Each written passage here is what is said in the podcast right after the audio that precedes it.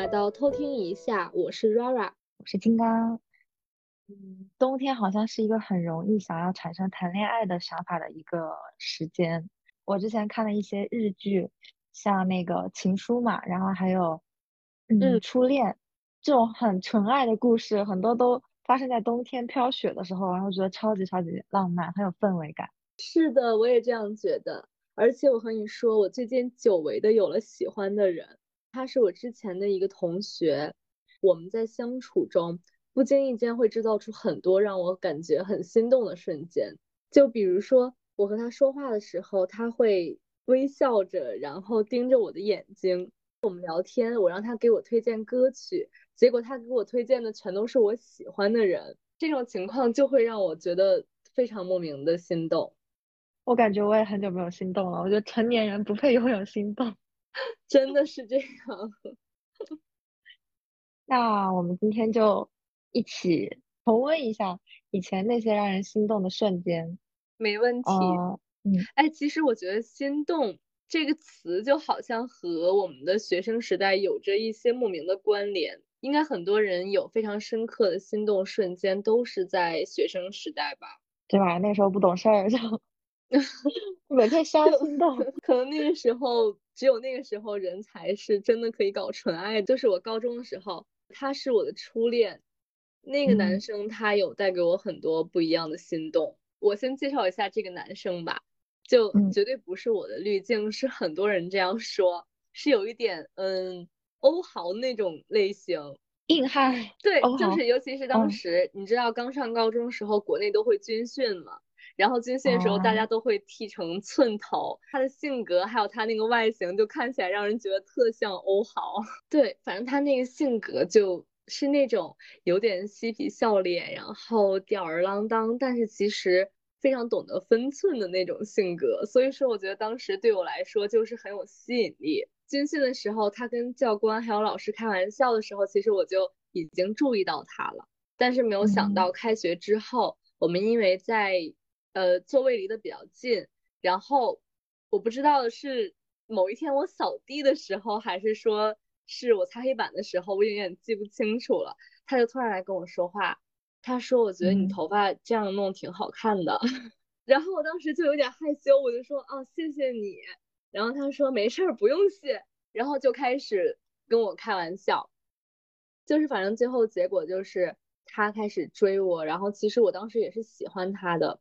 他每天晚上都会送我回家，然后有一天我们晚自习下课的时候，因为我们晚自习下课大概已经是八点半九点这样，就是天已经黑了，我们两个就并肩走在校园里往校门口走，然后我们两个走着走着，他手就不小心碰到了我的手，但我当时是一个非常拘谨害羞的小女孩，我当时就这样 倒吸了一口凉气，然后啪的一下收回来了。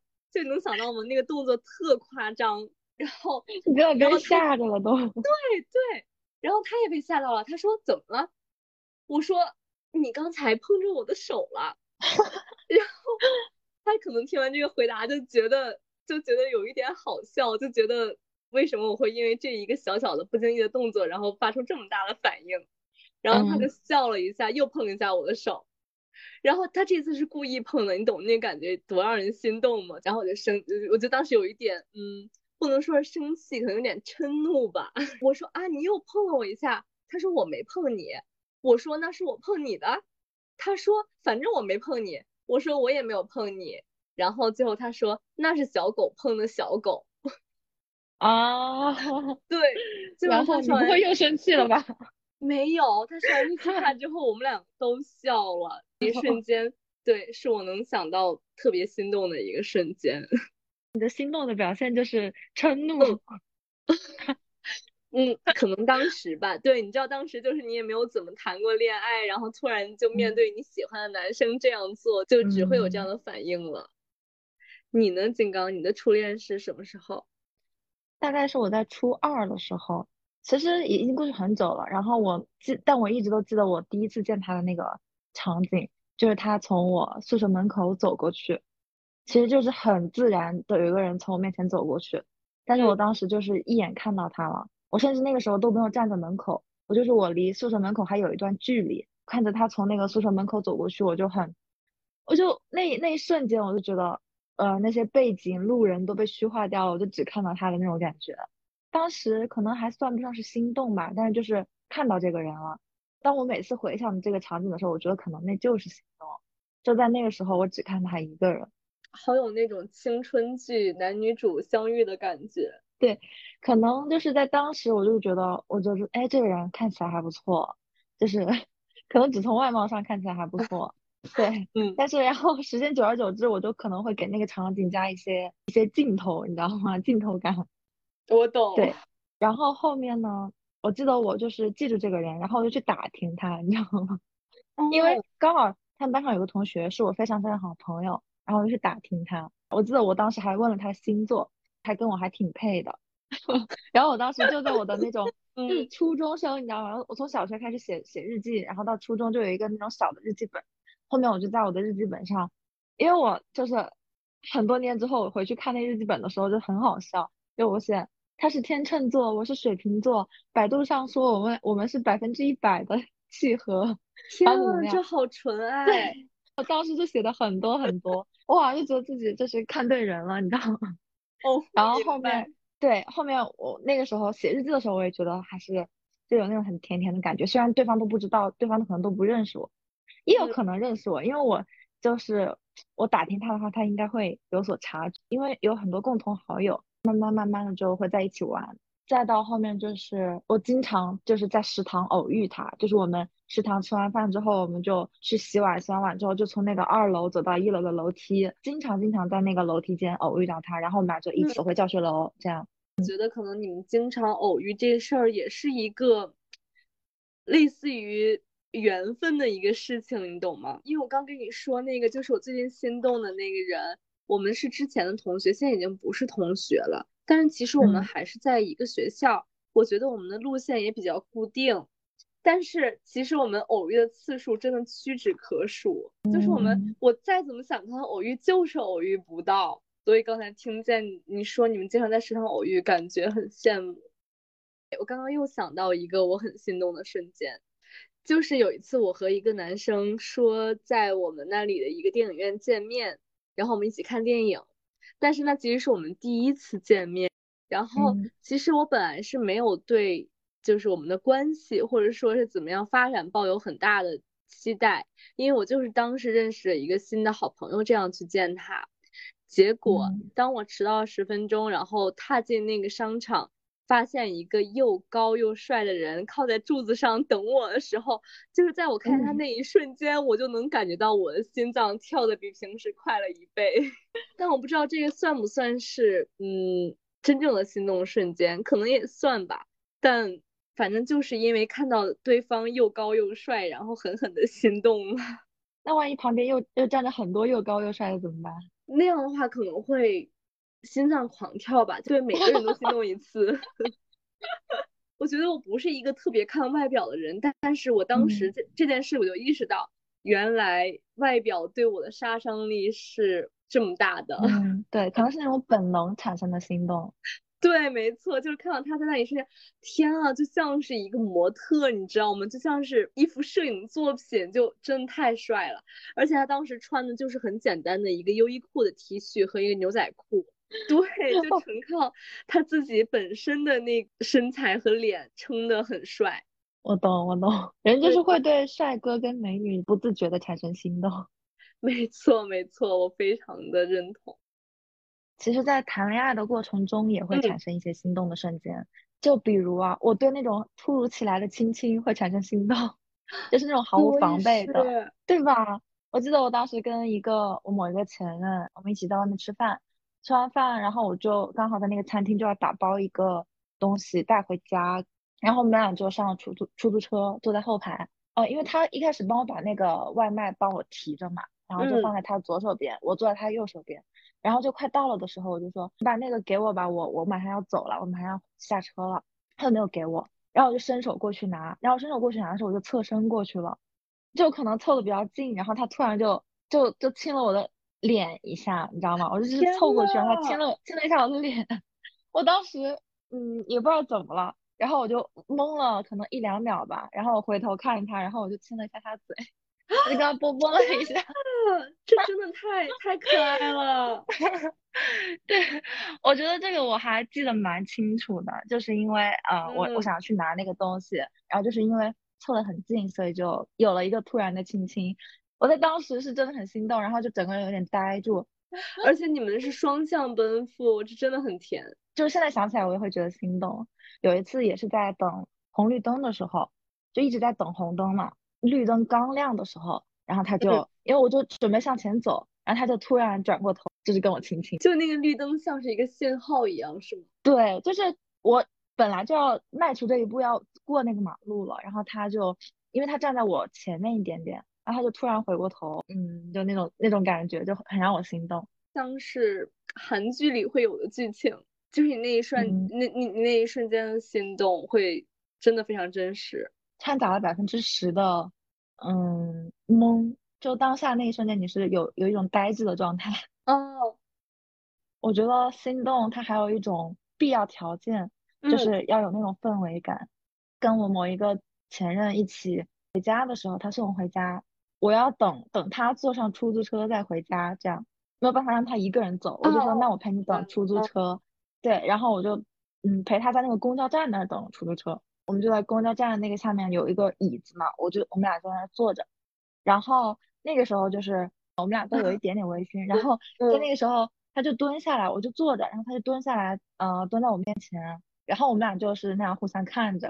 然后那个时候刚好那个公交站旁边有一个灯嘛，加上公交站那个靠马路边就是车来车往，然后在那个时候我们俩就是对视的那一瞬间，那个还蛮心动的，就是就是我看着你，你看着我，然后旁边的环境是很嘈杂的，公交站旁边的灯光它也是很明亮的，然后在那个时候就是突然有一种氛围感，像是一种港片里那种，就是车是快速行走的，但是人是静立在那里的，对。然后我之前还在网上看到一句话，我就觉得可能很适合这个场景，就是说，嗯，当嗯喜欢你的人看向你的时候的那个眼神，它不只是一个眼神，是他整个的灵魂。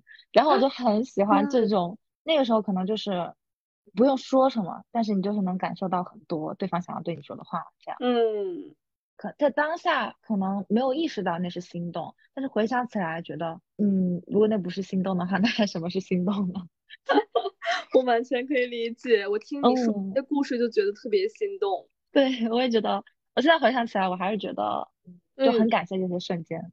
是的，还有一个就是，这个可能就是没有什么场景啊，就是，嗯，因为当时是异地恋，然后我当时在肯德基点了一个甜筒，我就发给他，我说，嗯，我在吃甜筒。然后过了一会儿，他就是他应该刚好在外面散步吧，然后他就把手举在空中。然后对着云彩拍了一张照片，然后他就在那个照片上面画了一个类似于冰淇淋的一个轮廓，他就说我也在吃，我也在吃冰淇淋，这样，天，这种很很浪漫的一些很小的一些点，就总容易击中我，我也一块被你击中了。你在心动的瞬间，你是怎么判断自己心动的？就是你有没有一些什么表现？会让你知道啊，原来这就是心动。我觉得可能就是刚才的那些场景中，可能一些路人啊，然后车水马龙那些东西都已经被我给虚化掉了，就是它整个背景都被虚化掉了。我就感觉好像这个世界好像只有我跟你是被固定在这一个瞬间的，就是你们都被放到港片里去了，是吗？对，但是好像我不会。太有那种生理上的反应，就是说，哦，我心跳的很快，或者我觉得很紧张，或者怎么怎么样，好像没有这种很很很激烈的生理反应。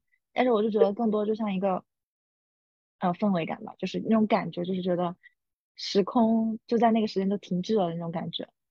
对，嗯。然后我记得还有一次就是跟一个我很喜欢的男生聊天，一开始就是一段暧昧的时间，然后后来他突然就有一天类似于挑破了那个暧昧，你知道吗？就是。就开始说一些比较就是露骨的话是吗？也不是露骨，就是可能过了那个边界的那一个话。嗯。然后说完之后，其实我也知道他是什么意思。他说完说完之后，他说我要去洗澡了，过会儿再说。然后他说完那句话之后，他去洗澡，他就没有没有给我发消息了。然后那个时候我就我就觉得还蛮开心的，就说我说他肯那他说这句话他肯定是喜欢我了，然后我就开始坐在我那个椅子上转圈儿，你知道吗？他是个转椅，我坐在那个椅子上就是傻笑，然后就开始转圈儿，就那种自己滑着地板，然后在那个椅子上转来转去。天啊，我好有画面感呀！但是很可爱，我觉得人可能在被爱的时候就会有一点点像小孩。嗯，那你呢？我不知道该怎么去形容这种感觉，但我觉得有点像冬天，你们两个都穿着毛衣，然后把手从袖子里伸出来，碰到彼此的手，那一瞬间会有一个轻微的电击，对，静电是吗？对，我觉得这种是属于我的一级心动，就是在心动那一瞬间，感觉像是被轻轻电了一下，然后我还有一个二级心动。二级心动就是在那一瞬间，我可能嗯接受到对方的某一个眼神，或者听到他说的某一句话，我就会在心里突然间放开烟花，然后在心里有一个小的我在大喊大叫，边边叫边跑。哎，我我我我好像没有体会过这种感觉，因为我每天，因为我们现在冬天，每天就是我早上起来都会被电到，然后就很烦躁，我说干嘛又电我，好像。那一瞬间，你可能就是对，啪一下被电到，突然不经意的被电到，然后你就整个人会愣在原地几秒，然后大脑也是一片空白。对，我觉得可能这就是所谓的那种心跳漏半拍 的那种感觉。是的，没错。你会不会对某一个类型的人会更加心动？可能有两种类型，对我，呃，可能有好几种类型我会比较心动。比如，比如刚好。我最近在看那个综艺节目啊，《花儿与少年》，然后我就非常非常非常对那个王安宇特别心动，然后我就想了一下，他身上有什么值得我心动的，我就总结了三个词，我觉得他干净、善良、破碎，就是我很喜欢那种看起来很干干净净的男生，没有那么多花里胡哨的东西，然后你也能感觉到他的性格本身，他是那种很天真的、很单纯的，嗯，没有那么多。弯弯绕绕的东西，可能，呃，王安宇他可能在那个导游的过程中有一些内耗什么的，但我觉得他其实，他当他状态好的时候，他有一种很，就也像小孩子一样很单纯，然后傻乐每天那种，嗯，就是比较有少年感的是吗？对对对，是很有少年感，嗯，可能我我觉得那个干净更多就是性格上的，就是我觉得他没有那么多社会化的东西。哦，我能明白。对。是的，对，当然这跟少年少，我觉得可以几乎等约等于少年感的。对我来说，并不是他说一定要穿一个白衬衫，嗯，而是我觉得可能就是我看他整个人的气质，然后想法，我觉得他是一个很干净的人。相比于干净善良，最重要的就是他的破碎感。就是我觉得可能一个人每天在我面前傻乐，我真的对他没有太大的兴趣。嗯，但是我觉得如果他身上有那种破碎感，就是他可能。也会有内耗啊，然后也会有很累、很疲惫的那种状态的时候，我就会很心疼他，可能会转化为一部分为喜欢。破碎感就是让我觉得我很愿意去去呵护这种破碎。嗯，我觉得可能每个人就是大家在生活中都活得很坚强，但是如果一个人愿意把他的脆弱，嗯，展现在你面前的时候，我觉得这才是我们两个真正很亲近的一个距离。我会很享受拥有他的这份这份破碎。那我很能理解你这个想法，因为我觉得我个人比较心动的一个非常固定的类型是 INF 叉人格，就是 INFP 或者 INFJ，因为我觉得可能这个人格他们的一个共性是他们想的比较多，就是有很多自己的想法，又但是他们又因为是 I 人，所以说会不太会表现出来，就是。他们自己本身会想的很多，你能感受到他想的很多，但是他不会表现出来，就显得这个人很神秘，然后对，会有一种很模糊的、很朦胧的感觉，感觉到他在想很多，但你不知道他想什么，就很想知道他在想什么。对他们就是呃，不太同于那种比较阳光、爱打篮球的那种非常阳光的男生。如果用一种色彩来形容他们，我感觉可能有点倾向于深蓝色或者深紫色。这种感觉的人，对对。他们这种神秘非常的着迷，我想要去了解他们到底在想什么。嗯，但是你你不可能人不可能一直都处在一个破碎的状态，很多人他可能还是比如说表面上大大咧咧的，然后开开心心的，每天就在也也看起来像在傻乐。但是当你看过他的破碎之后，你你再去看他可能每天都很开心，看起来很阳光、积极、活泼的那一方面的时候，你就会觉得这个人，我还蛮佩服他的。对，对，是这样，没错。对，嗯，然后还有就是，我觉得王安宇他身上就是有一种文艺的气质，我觉得文艺气质是最吸引我的。就是我记得我看过他的微博，他嗯写，首先他的那个微博置顶写的是什么？二十二岁所学，他会写几个句子，对他可能对他二十二岁做一些总结吧。嗯，但是他的字写的很好看，是第一点，对，就让人觉得观感。对，就观感很好，而且他自己手写。还有就是，我记得我以前在微博上看到他，嗯，是二十岁还是多少岁，反正也是他是自己手写的一个，里面有一句话叫“爱是天赋，我是废物 ”，然后我觉得，我就觉得完全戳中我了。然后包括他也很会摄像嘛，就是在那个花少的时候给别人拍照，包括他自己微博上拍的那些照片，就是跟百分之八十的 average 的那种男生拍出来的照片就是不一样。我觉得会摄影这一点也是一个非常大的加分项。嗯，我觉得这些方方面面体现出来，他都是对这个世界有一个有一个认知。对，我就很喜欢这种。我希望他就是脑子里面有一一套自己的东西，然后去支撑他的一个感知的一个系统。外露展现出来，就是表现给外人看的那些东西，刚好我能，我觉得这是也是我喜欢的，然后我也能看懂的话，我对他的那个内在的知识系统，我也会非常感兴趣。我也是这样，我也是这样，我感觉会永远在纠结，我到底是对我跟我相似，还是跟我互补的这种人会产生心动。我觉得这这种就是会跟我比较相似，然后我就会觉得我很很懂他，我很理解他，我很心疼他，虽然可能在。呃，可能某一种程度上是针对自我的一个投射，但是我就会觉得，我还不确定，因为我还没有跟这样的人就是真正的相处过，是一个什么样的情况。我们可能会喜欢上和我们相似的，但也会喜欢上我们互补的人。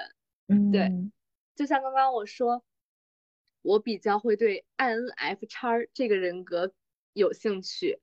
嗯，然后其实，在这个人格的对立面，我也有一个非常有。非常会容易心动的类型，就是《老友记》里的 Chandler，你知道吗？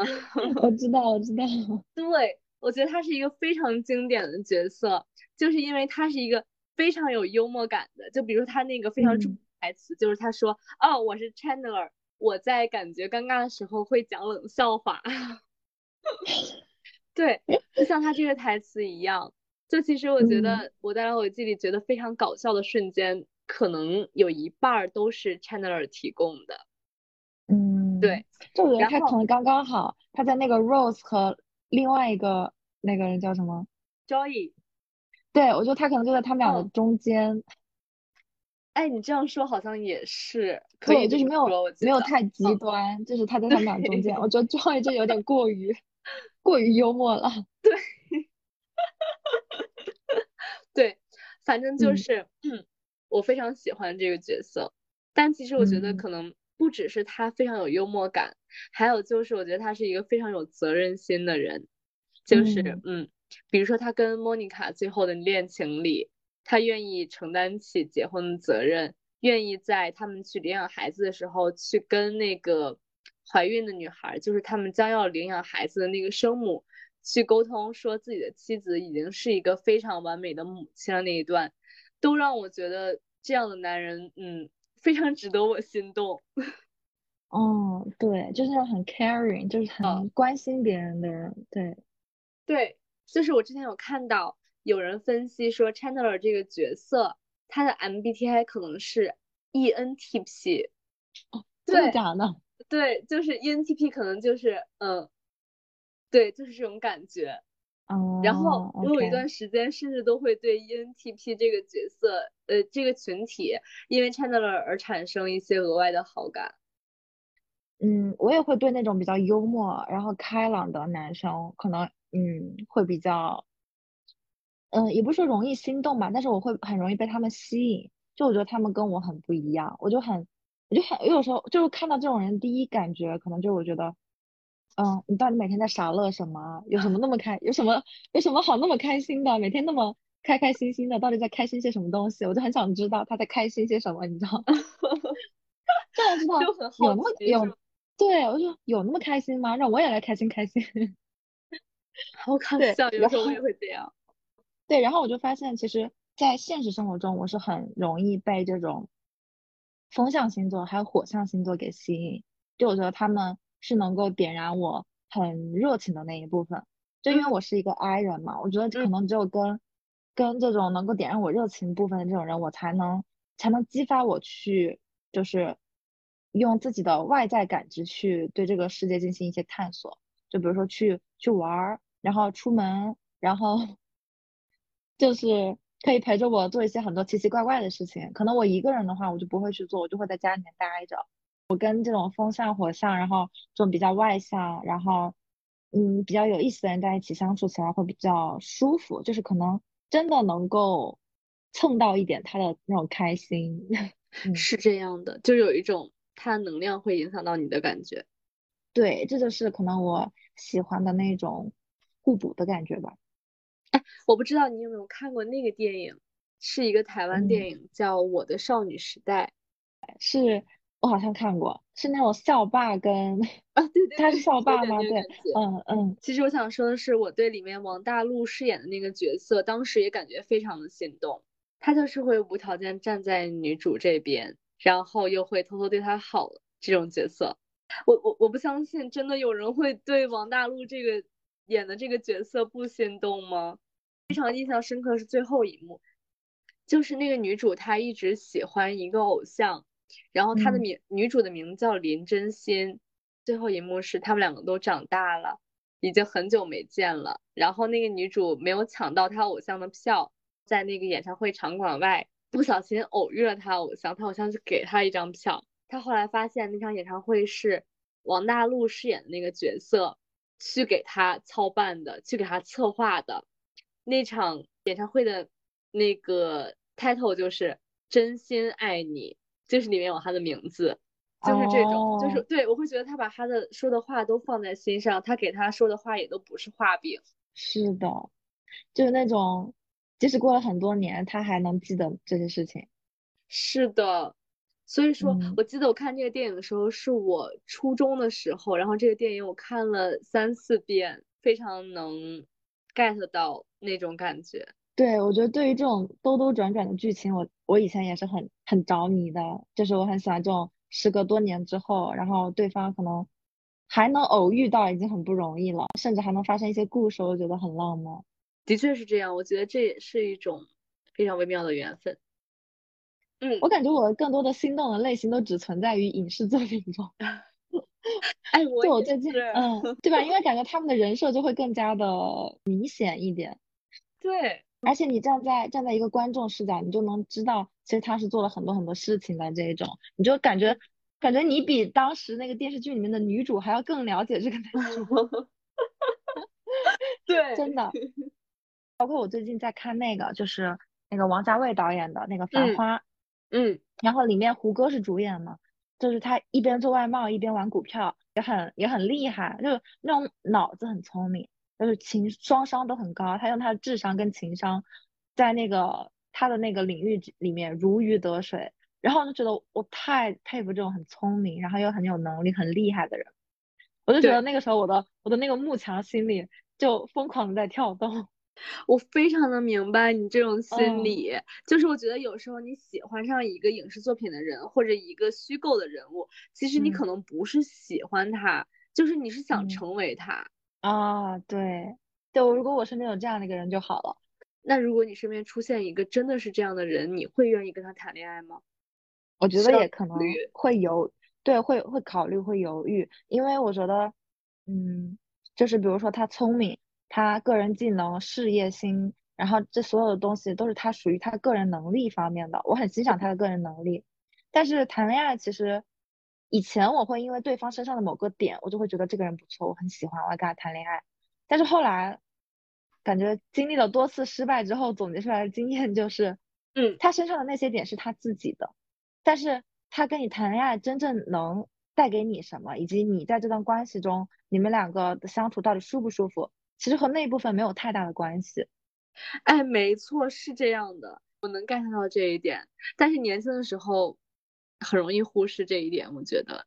对，年轻的时候就可能因为他身上的某一个点或者某一个切面，你就喜欢上他，你就觉得那是心动。刚刚总结下来，我就觉得有时候你对人是产生一种你觉得跟他在一起啊很舒服的感觉，还有就是你可能你有时候会对他产生心疼，你很心疼这个人，你会想要去呵护他，去保护他。然后有一些你可能觉得跟他在一起，可能每天都像过山车一样，就很刺激，然后也会刺激你的某一种激素，然后那种激素在作祟，让你误以为这是心动。那它会衍生出很多别的感觉，然后让你从而觉得那是心动。可能因为我觉得人他是有多面性的，就包括我之前跟我心理咨询也谈到这个问题，就是人他是他是有多面性，他很立体，他有很多个切面。我觉得可能你在遇到不同的人的时候，他刚好就对应上了你的某一个切面，人就会觉得。你某一部分的自己会对他产生心动，会对这个类型产生心动，然后你另外一个切面会对另外一种类型产生心动，其实都是是都是都是你自己的心动了，但是我觉得它都是可能对应着不同的你的某一个部分，这样。我很认同这一点，是这样。嗯，你是会看感觉一眼定生死，还是会慢慢的在日常生活中被这个人感动？嗯，简单来说就是你是会一见钟情，还是会日久生情的类型？我感觉我个人是无条件是日久生情的类型，因为我感觉一见钟情可能更多的是因为你对对方外在条件的一些符合自己审美，所以才会产生的一种情感。但是这种类型你很容易在相处之后发现你们性格或者一些其他方面的不合适而快速下头，反而日久生情的话是你们在经过观察和相处之后才会。Get 到这个人的魅力，从而喜欢他的一个类型，你觉得呢，金刚？我我觉得我是还蛮上头的，我我肯定会选一见钟情。哦，真的吗？对，我太相信我第一眼的感觉了，就是这个人站在我面前，我觉得我第一眼就是没感觉，就是没感觉，就是无论如何都不会有感觉的。就是你比较相信自己的直觉和第六感这种。对，就是我可能跟这个人同在一起相处，站在同一个时空的时候，我会我会感觉到两个人的气场到底是合不合适的。包括我觉得一见钟情，其实我第一眼看到这个人的外表，其实也是看他这个人到底符不符合我的，也就是说符不符合我的审美。嗯，他的品味和我的品味到底是不是 match 的，对吧？就比如说，对，如果我是喜欢 hip hop，他喜欢二次元，或者他喜欢国风，但我觉得就完全没有必要。就是我觉得。甚至都不是说兴趣爱好相不相同的一个问题，我觉得我可能完全都没有办法跟他交流的那种问题。但是我想说，你们在第一面见的时候，你怎么会发现他这些呢？比如说看穿搭。哦，对你想想，如果如果我穿着一些松松垮垮的衣服，穿着球鞋，然后戴着一个棒球帽，然后对方西装革履，或者是说他就是穿那种很可能跟我不是很搭的一些衣服，我觉得我们俩站在一起就非常不搭。然后这种不搭就会让我觉得没有办法完全对这个人丧失了兴趣。然后一见钟情，他还有一个就是我看他第一眼看这个人的品味嘛，那听他说第一句话，我觉得也能判断出他的情商是怎样的。对，我会觉得如果我跟这个人，比如说第一次见面吃饭啊，如果我跟他整体聊下来没有让我觉得很不舒服的点，我就觉得这个人可以。如果但凡有一句话可能说的让我觉得我有点如坐针毡的话，那这个人他就已经被我判死刑了。但是其实我还有一个很好奇的点，就是，嗯，如果不是你生活中的一些同学或者同事，是而是你在 dating app 上认识的一些比较相对来说是陌生人的人，你跟他们第一次见面会跟他们一起吃饭吗？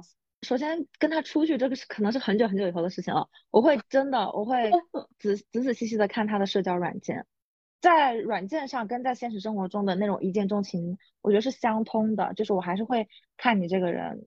在社交软件上，如果你有发一些你自己的一些感受啊，就一些文字之类的，我觉得我也能够通过这个来看出来你是一个什么样的思考方式啊，或者是说你的三观这种。那日久生情，你也不一定就是你要花很多很多时间才能判断出这个人到底身上有没有你喜欢的点，他的魅力是不是你能够是不是吸能够吸引到你的。那这样的话不会觉得很浪费时间吗？嗯，我觉得不会吧，因为你们要日久生情的一个非常重要的前前提条件就是你们要日久啊，你们要在一个非常固定的阶段里，你们每天都会见面，或者说你们会固定每周见几次面这样。就比如说我最近心动的那个同学，我们当时上课的时候就是每天会见面这样。对，嗯，所以说在有一个日久的前提下，你们才会生情。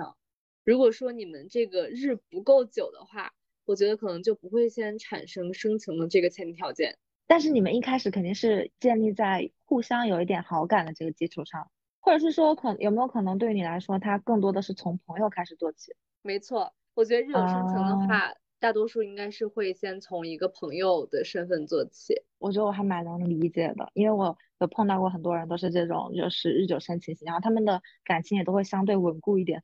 我觉得 一见钟情，它虽然听起来 很浪漫、很嗯刺激，但是真的很很不可靠。对，而且我觉得一见钟情，它很容易让我陷入一个怪圈，就是我希望嗯你永远都能保持我刚见你的时候的那个样子。啊 对，就是那句话“人生若只如初见”，我还蛮能理解，我还蛮赞同这句话的。就是一见钟情，因为我喜欢的就是你本来你最开始那个样子，我会希望你一直保持这个样子，我就能一直保持对你那种喜欢。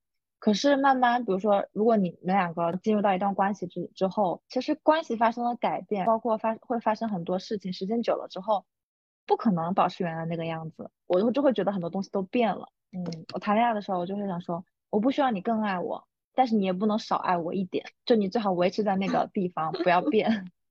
说的好好啊，但是就是它是一嗯个不可能实现的事情。但是一见嗯钟情的那一瞬间心动也是真的。所以说，我想问，心动会让你主动踏出那一步吗？还是说你你即使是心动了，还是会保持一个被动的状态？我我很少主动，或者是嗯说我很少，就是我不打没有把握的仗。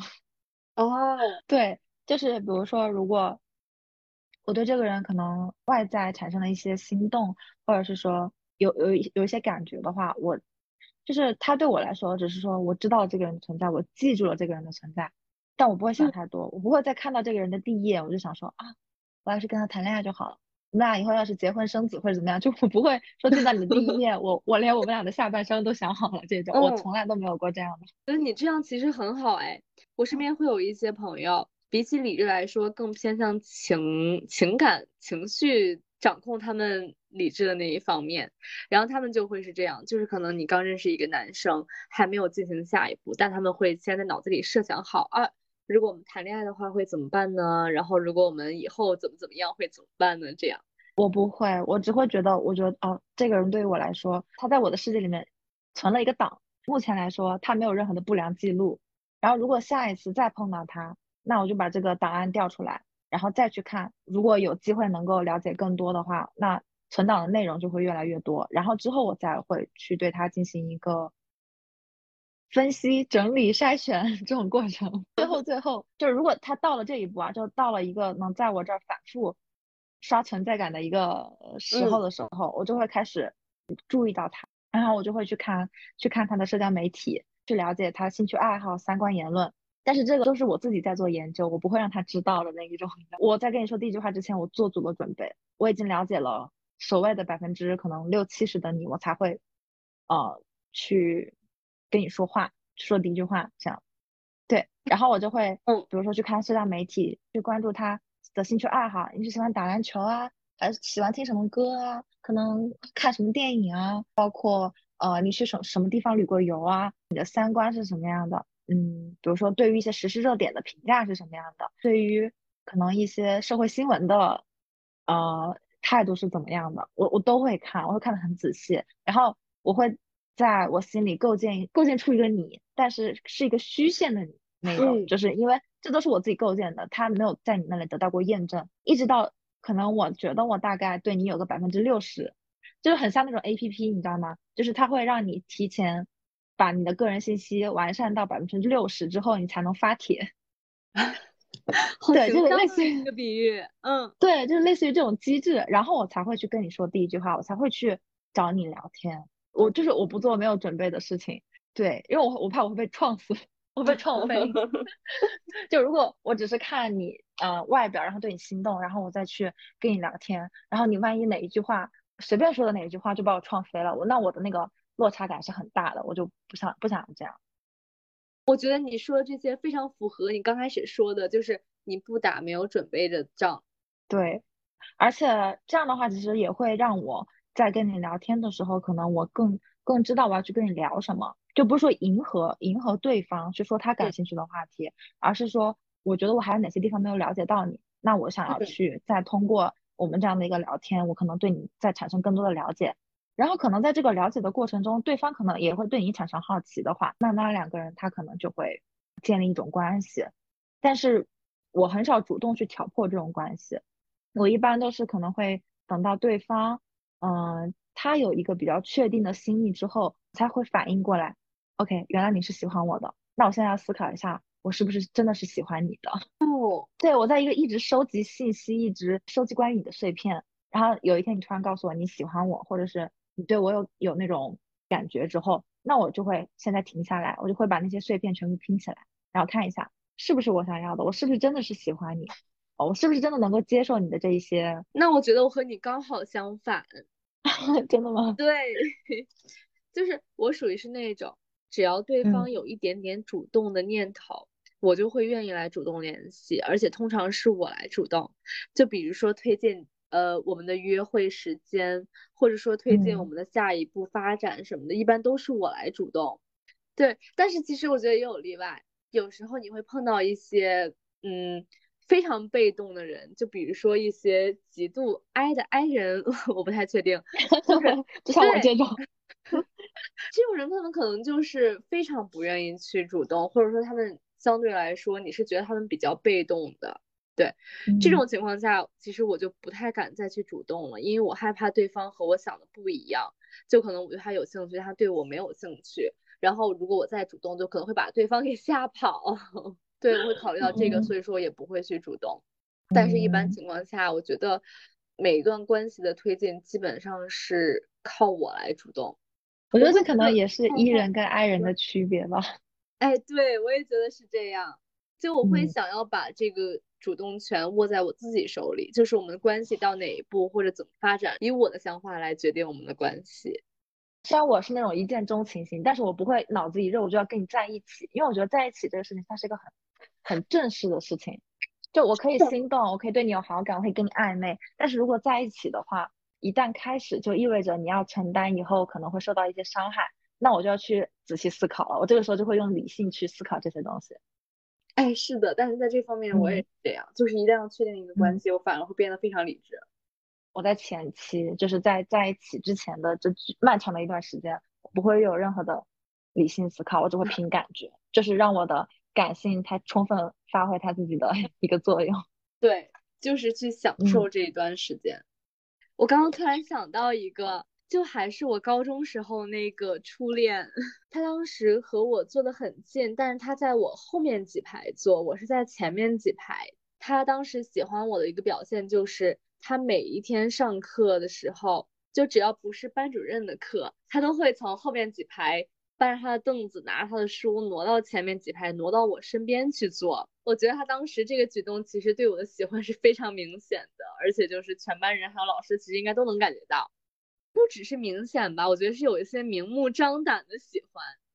但是其实他真正在捅破这层窗户纸的那个方法是非常拘谨和害羞的。他是在当时我的一个课本上画了一只小乌龟。他在你的课本上画，对，他在我的课本封面，在我的名字旁边吧，画了一只小乌龟，然后他在旁边写，我就是这，就是我，就是这一只小乌龟，但是他非常喜欢我，他是这么写的，就是他说你 是小乌龟，然后他喜欢这个小乌龟，对，他就喜欢你，这个意思，对，然后在 在下一节上这个课之前，我翻开这本书，看到那一行字，就我感觉我当时可能。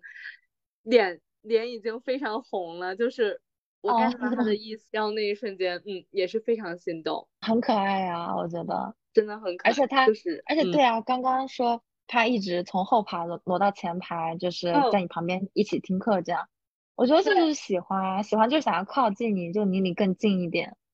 对，就是他后来有在一些比较嗯。严厉老师的课上也挪到前排来坐，然后老师可能知嗯。道他是什么意思，老师就会说你为什么挪到前排来坐？他说老师我在后面看不清，老师说你看不清就坐到讲台旁边来。那他后来坐到讲讲台旁边了吗？对他坐在讲台旁边，但是也会一直频频扭头看我，就是我当时其实非常明白他是什哦么意思。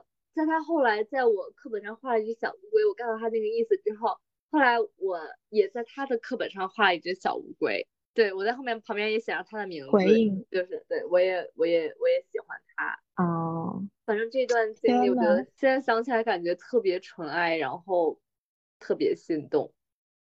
即使某些人、某段感情，他过了很久、很久很久，比如说十年、二十年，可能 总有一些瞬间，可能会让你，呃，产生一个记忆闪回的感觉。我还蛮搞笑，我有时候跟别人总结，跟我的朋友说，我说这段恋情带给了我什么，教会了我什么。然后有一次我就说，我说，嗯哦，我跟他在一起，我就是知道那个原来吃火锅加五谷鸭掌真的很好吃。好可爱哦。可能他这个人，或者说这段感情，他给我带来的东西，我没有办法一句话去总结。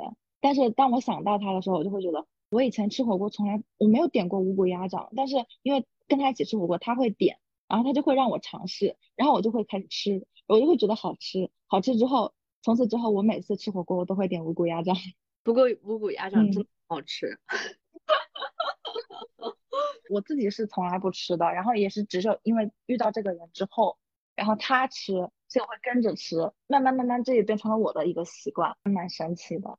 就是每次以后我吃五谷鸭掌的时候，我都会想起来是谁让我养成这个习惯，其实就会有那种记忆闪回的一些瞬间。你会想到他，而且有时候我煮泡面的时候，我以前泡面泡的很简单，拿一个大碗把泡面和调料放进去，就烧开了水，放在那泡着，这就是我的泡面了。